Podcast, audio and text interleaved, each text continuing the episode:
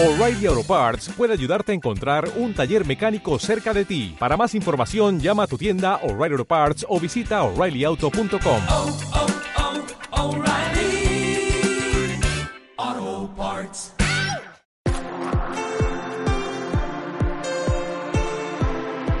teobroma.mx. Hola, bienvenidos al cuarto Teobroma donde estamos hablando de la libertad basados en uno de los folio volanti que es el número 3. ¿Cómo estás, Carlos? Muy bien, muchas gracias Julio. ¿Qué tal? ¿Cómo está nuestro auditorio? Pues esperemos que estén muy bien y vamos a seguir con este concepto de la libertad en el que ya hemos estado hablando de ella en la visión de tres autores. Vamos ahora con el cuarto. Que ¿Quién es este cuarto autor? Es Rudolf Steiner. Es eh, austriaco, es Ajá. un filósofo, un teósofo, un literato también, Sí. Pensador finalmente. ¿no? Él tiene muchísimo trabajo que para, para muchos lo, bueno, lo consideran eh, investigación de tipo ocultista. Él es el que origina un, bueno, los argumentos para un movimiento que se da a principios del siglo XX, que es la, la antroposofía. Antroposofía. Así es, que vendría a ser como el conocimiento del ser humano, ¿no? Ya. pero no desde lo psicológico, desde lo sociológico, desde lo antropológico, sino más bien como desde lo espiritual, sin caer en lo religioso. Ok. Que eso era uno de los de las inquietudes de los de los ocultismos anteriores de otros siglos.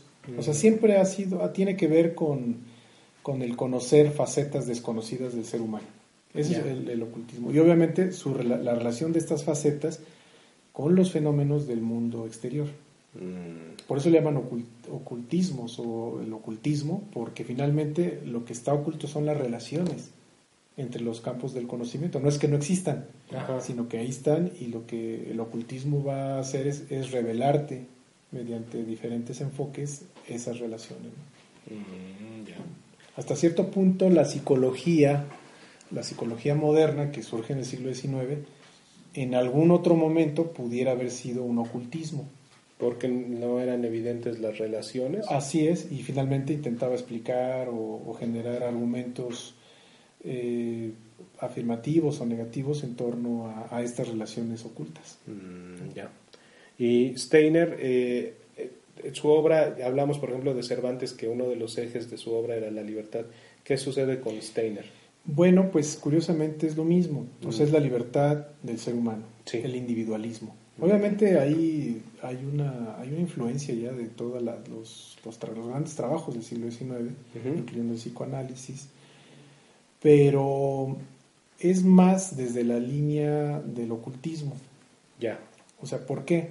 Porque la antroposofía lo que, lo que intenta establecer es la relación entre los, los grandes poderes espirituales del ser humano con los grandes poderes espirituales del cosmos.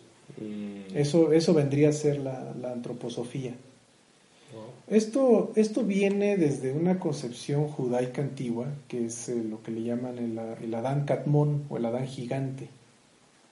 O sea que en realidad el Adán, que es el primer ser humano, Sí. es un fractal, una maqueta o un reflejo de un ser humano cósmico gigante. En realidad eh, es la naturaleza antropomorfa del cosmos. O sea, el, el cosmos vendría a ser un ser humano Ah, pues está interesante. ¿no? Sí. Sí, sí. y que finalmente produce al Ajá. ser humano como lo conocemos, pero a partir de la condensación y la fractalización de su realidad.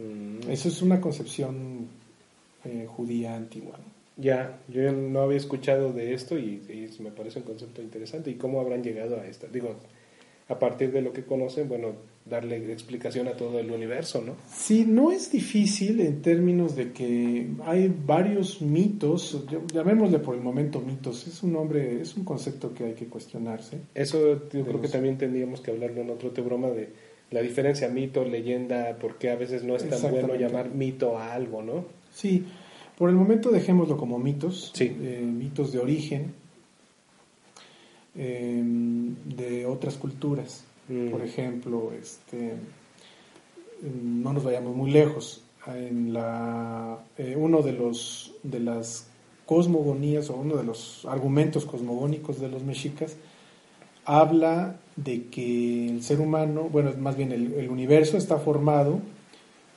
a partir de la separación de un Dios, por ejemplo, ¿no? En- de, de lo que sería desde, desde el ombligo hacia arriba y el ombligo hacia abajo. ¿no? Eh, está también lo que llegamos a platicar con el doctor Hugo Lemus, de, de los cuatro tezcatlipocas, Mm, ¿no? de cómo hay, hay una esencia que es eh, Om- Omete- Ometeot, Sí, que es el Señor 2 o el- la, la esencia 2 Es y que se divide en Ometecutli y. Omecihuatl. el Señor 2 y la Señora 2. Entonces ahí, pero ahí vemos que hay, hay, un, hay un parámetro antropomórfico, Mm, ¿no? porque son señores, finalmente, son esencias. ¿no? Ellos dos a su vez copulan y generan a los cuatro rumbos o los cuatro tezcatlipocas, ¿no? mm, porque son antropomorfos también. Claro. Es decir, esto lo vemos en, en diferentes partes. No es nada más este mm, no es nada más una concepción judaica, sino que en realidad, bueno, pues es, es un caso clásico de, de esas convergencias culturales que, bueno, coinciden por algo. Incluso en otro, un teograma anterior hablamos del, del mito del eterno retorno, que es común también a, a diferentes culturas. Bueno, pues es lo mismo, son convergencias. ¿Por qué consideran que las cosas retornan? Bueno, pues es, es, un, es un pensamiento que converge, ¿no? Aunque- Sí. no importando la cultura de la que, en la que se está originando. Mm, Entonces, eh, esta, otra vez, este, vámonos hacia adelante, la antroposofía lo que hace es eh, relacionar los, eh, los poderes fácticos, espiritualmente hablando, del ser humano, con los poderes fácticos, espiritualmente hablando, del cosmos. mm, Y de cómo, de cómo puedes, a través de, de esta doctrina y de sus enseñanzas, reconectarte, ¿no? Porque, bueno, ahí ya hay que entender que para la antroposofía hubo un momento de, de divorcio, de, de separación, mm, de contaminación quizá, que, bueno, escindió es- esa parte, ¿no? O, o adormeció, entonces había que restaurar esa, esa relación con el, con el antropomorfos primordial. El antropomorfos cósmico. Entonces, bueno, este, este era una de esas, entonces, eh, una de las ideas de, de Steiner. Entonces, eh, la idea de libertad tiene que ver con eso. O sea, tiene que ver con la individualización, o la individuación más bien, en relación con recuperarse como persona y al mismo tiempo recuperarse como universo. Entonces ahí es donde él ejercita esa, ese- esa noción de libertad. O sea, si en el, en el Quijote era una libertad eh, material e ideológica, en Steiner escala lo espiritual. Sí, eso, eso también es algo donde digo, a pesar de que también lo del Quijote, en el caso del Quijote se podría interpretar, hablábamos de libertad de expresión, libertad de pensamiento, creo que es más evidente en esta, en esta frase de Steiner que se refiere directamente, no necesariamente a lo físico, sino a lo que está a nivel mental, ¿no? Así es. Eh, Y habla esto de la libertad del pensamiento, ¿no? Sí, vamos a, vamos a recorrer la frase Sí. y la vamos a ir explicando. Eh, dice, ser libre significa ser capaz de pensar los pensamientos propios, no los pensamientos únicamente corporales o de la sociedad, sino aquellos pensamientos generados por nuestro ser más íntimo y profundo, más original, más esencial y espiritual, nuestra individualidad. Steiner nace en el siglo XIX, en 1861, y muere en la primera mitad del siglo XX, en mil- 1925. Si, si puedes, pudiste haberlo notado, eh, bu- bueno, y en el teorema pasado lo platicamos, eh, este proceso de, de realización del ser humano para Jung era la individuación. Ujú. Bueno, pues aquí parece ser que es lo mismo. ¿no? Sí, lo recalca, ¿no? Lo recalca. Además es- está muy completa esta frase porque nos, nos remite y, y todavía la siento más actual incluso. O sea, las otras también han sido, se, se conectan directamente a nuestra época, Así es. pero esta todavía la siento aún más cercana. ¿Por qué? Porque pareciera que en estos tiempos en el que se pueden transmitir tantos mensajes, en que podemos entrar a la computadora y ver, eh, hay una reproducción de otros pensamientos, de pensamientos ajenos, pero poco espacio para generar pensamientos propios. Así es. Entonces, a, a mí me, me gustó mucho esta frase y qué bueno que la estamos, eh, la estamos mostrando y que vamos a poderla eh, analizar un poco más a fondo. ¿no? Lo que mencionas da pie a, a una reflexión paralela. Sí. ¿Hasta dónde es lo propio y hasta dónde es lo ajeno? ¿no? Sí, sí, sí. Porque ha habido muchos debates, estos debates ahorita con lo de los plagios, este, los derechos de autor, eh, de cómo en, en México, bueno, pues siempre han sido, se han transgredido los derechos de autor. Casi, Sí. casi podría ser algo cultural, ¿no? De que, bueno, pues más bien es, es colectivo, ¿no? Este, el conocimiento. Y en otros países, ¿no? Por ejemplo, el copyright viene de, es una extracción sajona, Ajá. ¿no? Donde la idea la dijo X y X es el que recibe los beneficios. Es el ¿no? dueño de la Te idea. la renta y tú puedes, pero tienes que darle también, ¿no? Claro. O sea, la propiedad privada, ¿no? Entonces- transportada en las ideas, ¿no? Así es. Sí. Esto, esto, eh, los sajones, los, bueno, los sajones llevan esto a las últimas consecuencias con el copyright, ¿no? O Claro. sea, ahí no, no puedes transgredir eso porque estás transgrediendo el patrimonio de algo, ¿no? Qué fuerte. Tiene que ser con su permiso incluso. Sí. No nada más que le pagues, sino además te tiene que dar permiso. Tiene que haber un documento ahí que lo pruebe, ¿no? Sí, Este, sí, sí. Claro. Entonces, ¿hasta dónde llega lo, lo, digamos, lo propio y hasta dónde llega lo ajeno, ¿no? en términos de cultura? Aquí va a ser, es un verdadero reto porque el ser humano en realidad está compuesto, es una composición y una superposición de elementos que no son él. Claro. Sí, pues nos llegan influencias de todos lados, vemos... Sí, desde lo genético. Claro, sí. sí, sí, partiendo Entonces, ¿qué tanto el individuo es individuo? no? Mm, Entonces a mí me parece que, bueno, siguiendo eh, no nada más a Servet, a Cervantes, a Steiner, y en algún momento vamos a hablar de, de Ortega y Gasset, mm, ¿no? porque él dice que, Ortega Gasset dice que el ser humano no es un ser acabado, es un ser que se está haciendo a sí mismo. ¿no? Mí me parece que la individuación comienza cuando tú haces conciencia de tu necesidad en cuanto a decidir lo que va a formar parte de tu, de tu ser. O sea, ahí es donde, donde pudiera ser que emerge ya el, el impulso de individuación. O sea, que tú dices, bueno, está bien, eh, yo hablo el español, un español que se origina en otro continente, llega aquí por, eh, por un proceso histórico, un proceso de invasión, eh, lo naturalizamos aquí, nos apropiamos del español, ya incluso este, hay más hablantes, hispanohablantes, eh, fuera de España que, que en la España misma, y bueno, tiene otra, otra implicación en cuanto a riqueza de la lengua y de los conceptos. ¿no? Es decir, eh, ahí en, en la lengua misma se ve cómo se comportan lo- los flujos de información, porque hay que entender eh, al ser también como un proceso informativo. Mm, Y en la palabra informativo va la, va la clave, porque contiene la palabra formativo. O sea, la información forma. Sí, es lo que nos va moldeando, no nada más nuestra nuestra opinión, sino lo que vamos, las decisiones que vamos a tomar. Exactamente. eso, ¿no? Entonces el ser humano no nada más es un ser eh, formado, sino un ser informado.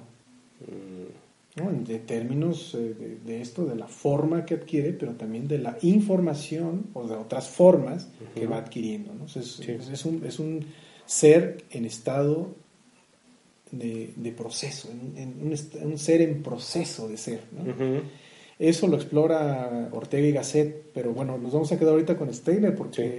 eh, hablar de Ortega y Gasset es como para autoteograma completamente. Sí, ¿no? sí, sí. Y, y traer sus reflexiones en torno a la libertad y a la incompletitud del ser humano, Mm. bueno, pues es muy, es muy eh, importante profundizar en eso, ¿no? Sobre todo para nuestro auditorio más joven, Mm, porque muchas veces las inquietudes que, que hemos explorado aquí son inquietudes que siempre han existido, pero que no sabemos cómo se están resolviendo en la modernidad. ¿no? A lo mejor muchos dicen, "Ah, es que la información está en Internet. Sí, pero mm, no sabemos los vectores, cómo se están comportando los vectores de información. ¿no? Claro.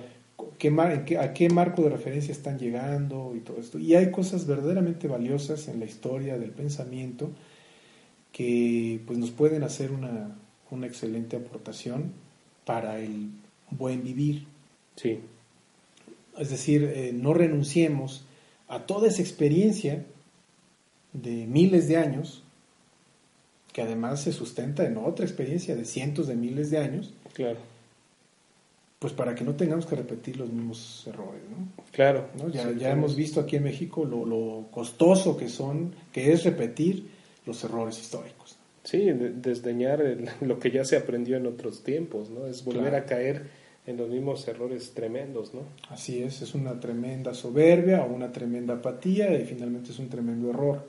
Mm, Errores metodológicos, les dicen ahora. Sí, pero gravísimos, gravísimos. Entonces, Sí. bueno, vamos a comenzar a analizar por partes el- la, la frase de Steiner. ¿no? Mm, Él dice, ser libre significa ser capaz, o sea, aquí estamos hablando de la, de la potencia, de la capacidad de pensar los pensamientos propios. O sea, es eh, el, pe- el pensar por sí mismo.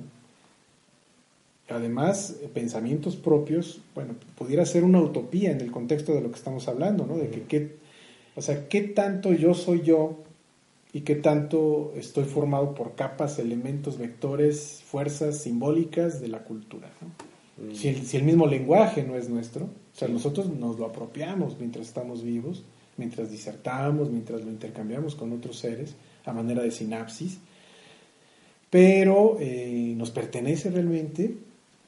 Pues no, porque incluso las aportaciones que pudiéramos hacerle al lenguaje, que es una de las facciones de la realidad humana al menos, ni siquiera son aportaciones eh, nuevas.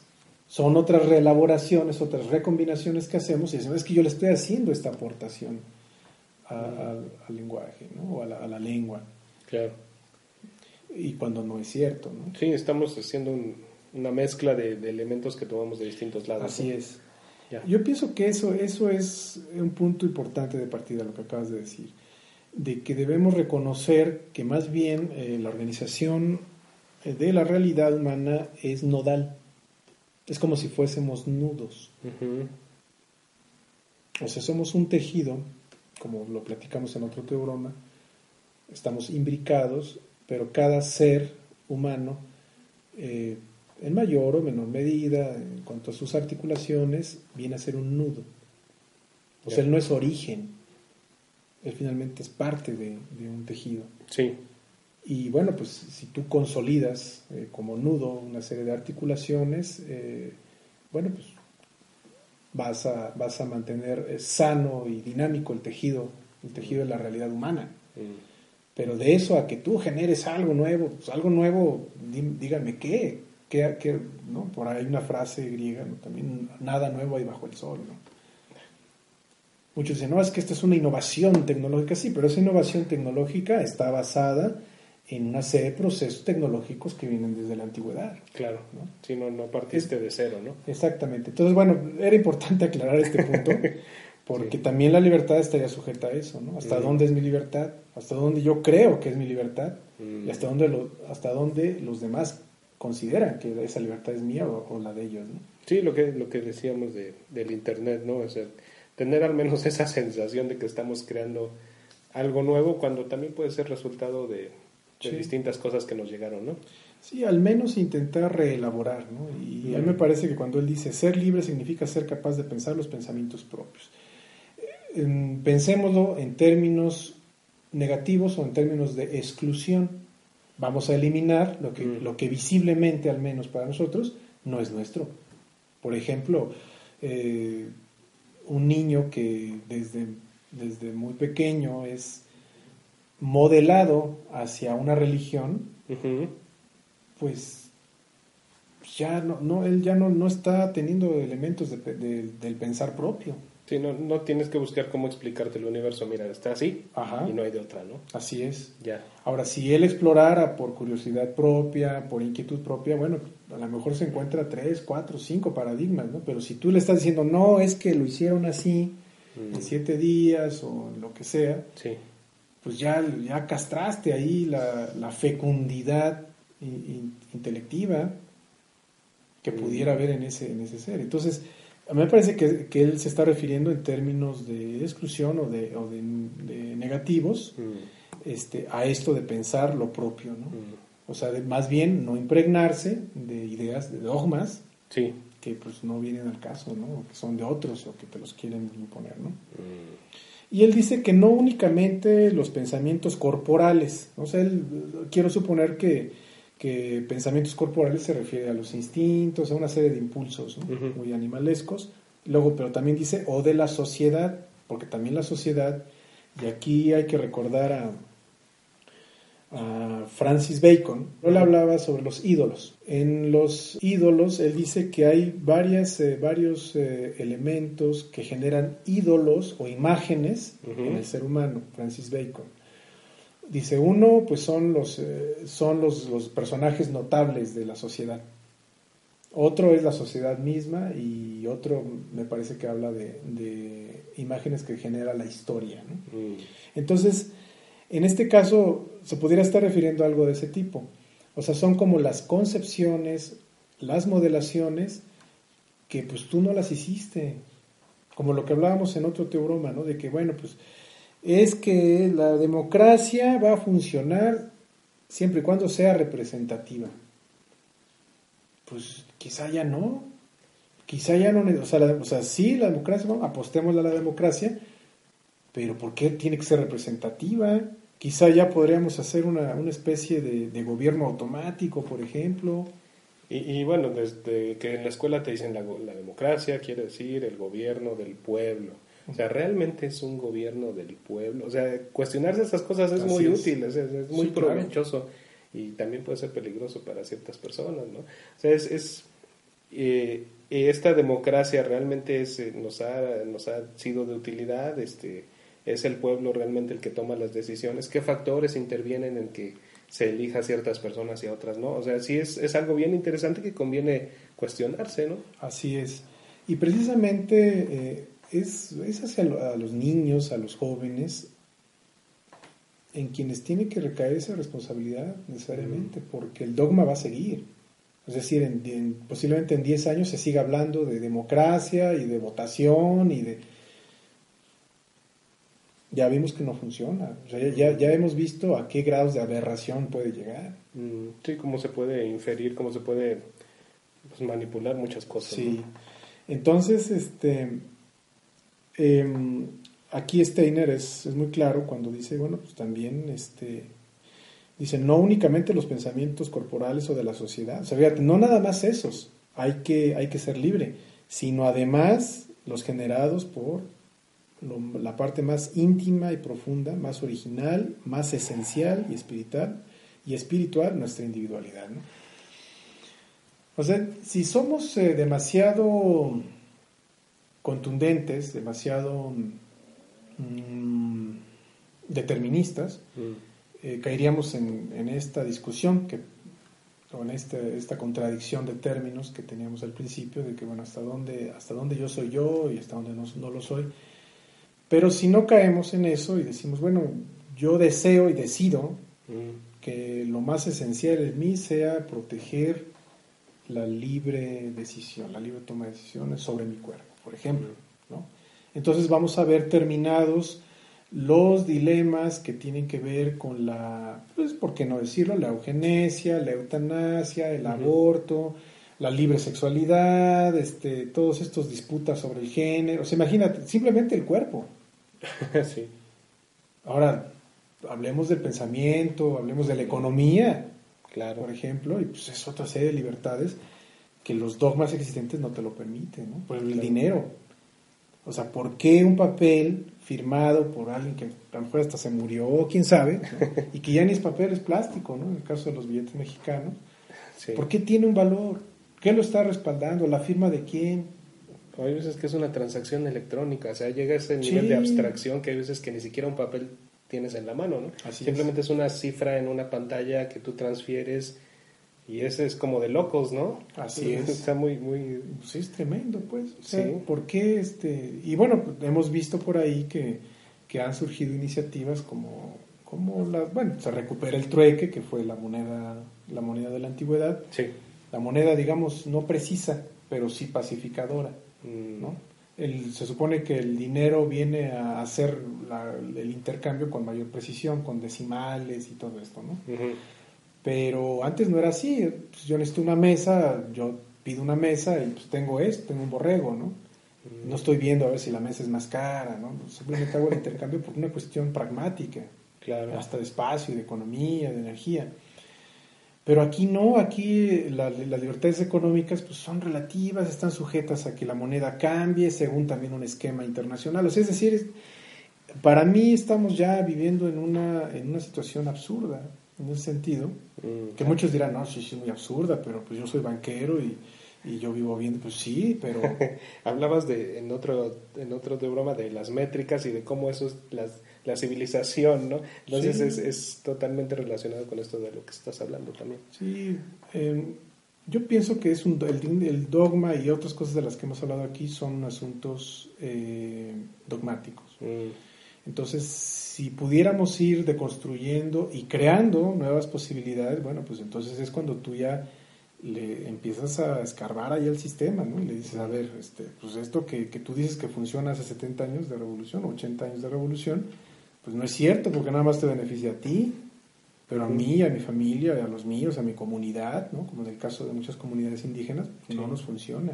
Ahí tenemos el caso de, de este autogobierno proclamado en, en el estado de Michoacán, en, en Cherán, ¿no? Mm, por sí. ejemplo, que dicen, nosotros vamos a funcionar socialmente sin partidos políticos, sin funcionarios electos de maneras oscuras, mm, porque sí hay funcionarios que elige el mismo, el mismo pueblo, pero los va rotando, o sea, les mete ahí controles, dice, bueno, pues tú vas a ser mayordomo, tú vas a ser tesorero, pero te vamos a estar vigilando, tú no más vas a hacer esto, pero te vamos a estar vigilando y, y- y el siguiente año va a ser otro. Mm. Además, pues tiene la convicción de hacer las cosas así y están demostrando que funcionan, ¿no? Es que, que, este, comprometedor para, para ciertas Claro. personas, ¿no? Qué difícil para... Sí, porque Porque a lo mejor estamos viendo que otras simplemente no necesitamos algunos algunas de las personas que se supone que son muy importantes en nuestro esquema. Pues yo lo puedo decir aquí abiertamente, no los necesitamos, Mm. y menos con todo lo que ha sucedido. Es decir, ahorita estamos hablando ya no de una necesidad, ni siquiera de, de no necesitar, sino de, de la urgencia de deshacernos de, esa, de ese lastre. Es un lastre, ¿no? Sí, ¿Por qué? Pues, ¿Qué cosas va a representar este, toda esta, esta corte, no? Mm, Es una corte que está ahí, que además este, está sangrando económicamente al pueblo, está oprimiendo, está vendiéndolo, lo está traicionando. Es decir, es terrible en términos de dignidad, en términos de libertad, en términos de todo. Y, y lo, lo más interesante es de que el escenario es el mundo, es decir, el mundo, el mundo global, sí. se está dando cuenta de eso. Bueno, pues ¿qué país es México? Estamos como en la barbarie. Pues es así como, este, sí, pues como uno, un producto de Televisa, es decir, una cosa así, este, completamente... Pues es que pues deja tú la barbarie, si fuera la barbarie, este, bueno, pues habría cambios, pero la cosa es que las cosas no cambian y van en, pues, van en, en una, van en una espiral este, completamente decadente sí, y cada vez más surrealista. sí, es surrealismo total. ¿no? Entonces, este, pues bueno, yo solo espero que, y bueno, no nada más esperar, sino contribuir con lo propio a que las cosas eh, pues tomen un buen sentido, buen sentido para la gente, ¿no? Y por eso es importante hablar de la libertad. O sea, no es algo que, que es algo que conviene no dar por hecho, no, no dar por hecho que sabemos lo que es y que la ejercemos sobre O todo. que estamos, estamos libres. Claro. sobre todo los jóvenes. A mí me parece que eh, la mercadotecnia política, y ya quedó demostrado también hace poco, ¿no? se dirige mucho al joven Mm, porque el joven llega a confundir la, la jovialidad, ¿no? que también viene de, de jovial, viene de juventus, ¿no? mm, o sea, viene de... Lo jovial es lo alegre, o sea, es la, es la era alegre del ser humano, mm. y llega a confundir eh, dramáticamente, o sea, porque sí hay un...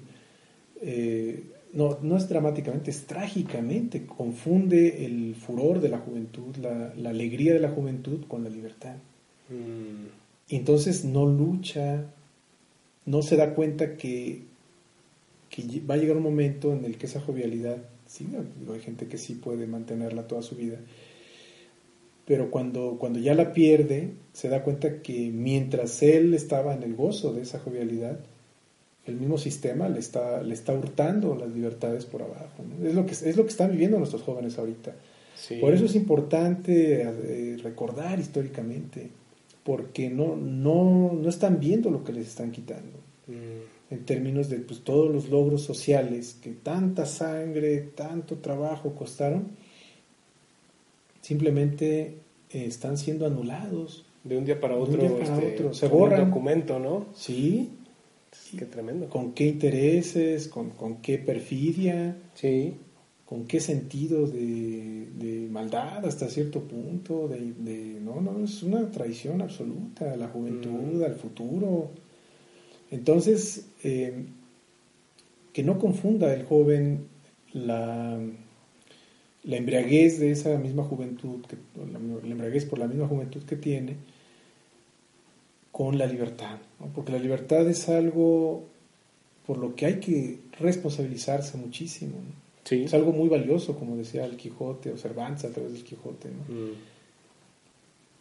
Em, se han dado muchos movimientos, eh, sobre todo eh, hemos visto en México y en América Latina cómo los sistemas de opresión se centran principalmente en los jóvenes, ¿no? Por ejemplo, este Claro. ataque a las normales, a, Mm. las, este, a las escuelas, a los grupos disidentes dentro de las escuelas, Sí, este, pues curiosamente son ataques a la juventud también. ¿no? ¿Por qué? Porque ahí algunos jóvenes no están tan confundidos. O sea, saben que es el momento de transformar muchas cosas. ¿no? Ya cuando, cuando dejan de ser jóvenes y pues llega una mayor fragilidad, un mayor eh, temor ¿no? para ciertas cosas, bueno, pues ya la, deje- la gente deja de luchar por revoluciones. ¿no? es cuando ya tienes más que perder en tu mente, ¿no? O sea, ¿Sí? ya, ya no me... ya no Quieres preservarte, ¿no? No, no hago muchas olas porque me pueden quitar esto que me costó tanto trabajo este, tener. ¿no? Así O es. sea, eh, sí, eh, es, es algo bien importante esto que estás diferenciando de, entre jovialidad y libertad, ¿no? Ujú. Porque sí, no necesariamente ser joven te hace ser libre. O sea, la libertad sí es algo que, de lo que tienes que estar muy consciente, ¿no? Sí, a mí me ha tocado ver eh, a jóvenes mexicanos que viven en condiciones muy tristes, Mm, pero su misma jovialidad eh, le hace- les hace bastante llevadera esta, esta situación. claro. Por ejemplo, muchos jóvenes, eh, la gran mayoría, ya podemos hablar de eso, de que la gran mayoría de los jóvenes, y hay muchos eh, ensayos que se han hecho al respecto, ensayos contemporáneos y, y estudios, Mm, este, viven en pobreza. Sí. Niños y jóvenes viven en pobreza. Además viven esclavizados por empleos mal pagados, pero su misma juventud hace que se sientan bien. Están intoxicados con la juventud. Que tengan un nivel de optimismo que a lo mejor ya después se pierde, pero que en todo momento están trabajando y su futuro ya está comprometido, ¿no? Así es. Y no se dan cuenta que la lucha no está ahí. Es Mm. decir, la lucha está, está en lo que les están arrancando de raíz. ¿no? Mm, O sea, ya había unos derechos sociales claro. y todo eso se los están quitando. ¿no? O sea, ¿quiénes son estos que están ahí quitando todo eso? ¿no? Mm, Ahora sí, el país este, a últimas fechas está indignado, falsa dignidad, ¿no? Este, Estamos enojados con el sistema. porque- Pero sí esto lo, lo vienen haciendo desde hace años, ¿no? claro. Pero ¿por qué antes no reclamaban? Ah, pues porque no les había llegado, ¿no? Pero ahorita sí, o sea, estos sí ya metieron las manos y hasta las patas por todas partes. Y entonces ya más sectores, más sectores se van, se ven afectados, entonces más sectores se quejan. Pero no es de un día para otro. No. Esto es una, esto es una situación que viene ya desde, desde años antes. Está programada, ¿no? Entonces, este, quienes lo van a padecer en su adultez, pues son los jóvenes y los niños. Sí. Van a estar sujetos a, a estos, a estos esquemas políticos, ideológicos, económicos, eh, moralinos, ¿no? Todo este asunto que traen de que, de que quieren arrancar las páginas de los libros de texto, que porque traen imágenes explícitas de, de los actos sexuales, este, de educación sexual, pues. ¿no? Mm. Cuando el mayor libro, que es el Internet, con todo su desorden o su caos o, o su, oportu- o su gran oportunidad, como quiera usarse, Sí. pues es un libro abierto, que no, no conoce ese tipo de límites, ¿no? Pero pues es, traen ahí un discurso, ¿no? Pero una intención de controlarlo ahorita, Sí, ¿no? Es- ¿no? De, doble moral, ¿no? Porque en realidad pues también son partidos que han robado y han, han puesto parte de su semilla de destrucción Mm, de este país y de América Latina, ¿no? Sí, porque ni siquiera obedece a ni siquiera a una, a una nación o a una institución, sino a todo un sistema de producción Así que es. está controlando por todos lados. ¿no? Sí. Ya. Pues me gustaría cerrar este teorema, el, te- el cuarto del tema de la libertad, con algo un poco más alentador, pero no sé si sea posible. Sí, siempre va a ser posible. Es decir, el, el ser humano siempre, siempre, en todos los momentos de su historia y de su vida, tiene la oportunidad de decidir. Que no lo haga es otra cosa. Claro.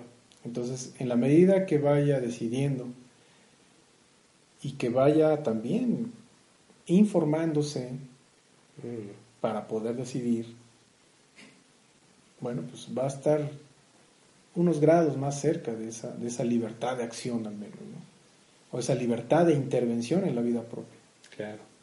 Este, los tiempos que vivimos ahora sí son tremendos, pero siempre ha habido pues problemas. ¿no? Y bueno, estamos hablando en otro teorema de Cervantes y de las condiciones que le pudo haber tocado en una mazmorra.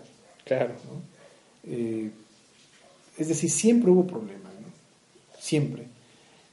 Y siempre los habrá, pero bueno, no hay que perdernos de foco, porque ahorita una de las estrategias que, que tiene todo este sistema es desenfocarnos. Mm, Y como dijimos al principio de la, de la serie de la libertad de, de Teoroma, sí, es decir, hay que, hay que, hay que desenfocarnos y, y enfocarnos, pero ese impulso debe venir desde uno mismo, Sí. no que te desenfoquen claro.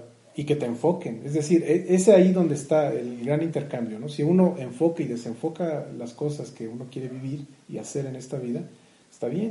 Mm, Pero si son otros los que te están desenfocando y enfocando a su conveniencia, Claro. pues ahí hay un, hay un punto de, de gran cuidado. ¿no?